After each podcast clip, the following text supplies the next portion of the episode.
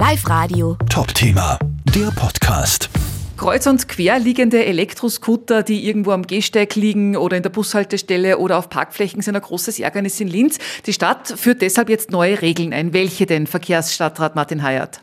Genau so ist es. Das Scooter-Park-Chaos soll endlich ein Ende haben und wir werden in der Innenstadt von Linz auf fixe Abstellflächen gehen. Und nur mehr innerhalb diesen fixen Abstellflächen kann man dann in Zukunft die Scooter abstellen. Wenn man das, nicht tut, dann läuft die Gebühr weiter. Mhm. Das heißt, es ist wie ein äh, markierter Parkplatz fürs Auto, wo man ja auch in ähm, die Parkbucht reinfahren muss. Ansonsten wird man abgeschleppt oder was passiert dann?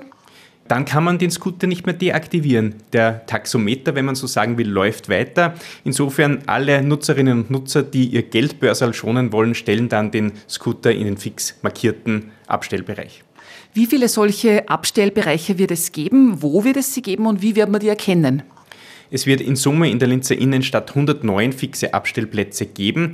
Wir haben hier speziell auf die Nutzerinnen und Nutzerbedürfnisse abgestellt. Beispielsweise beim Bahnhof wissen wir, werden die meisten Scooter entlehnt und dann, da sind auch die größeren Abstellflächen. Mhm. Und wie schauen die aus? Die sind speziell markiert mit einem Scooter, der auf die Fahrbahn aufgesprüht ist. Mhm. Wann geht das Ganze los? Wir starten mit den Markierungsarbeiten diese bzw. nächste Woche. Dann gibt es noch die Programmierarbeiten von den Scooterbetreibern und dann geht es mit dem neuen System los. Mhm.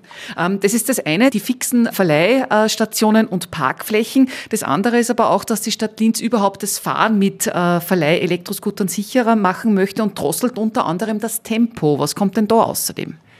Genau, wir setzen auf eine Reduzierung der Geschwindigkeit auf 20 km/h im gesamten Stadtgebiet. In sensiblen Bereichen, beispielsweise vor Krankenhäusern oder Seniorenheimen, wird aber noch weiter reduziert, nämlich auf 10 km/h, wenn nicht gar das Fahren ausgeschlossen wird. Das ermöglicht die Technik, die Programmierung. Mhm.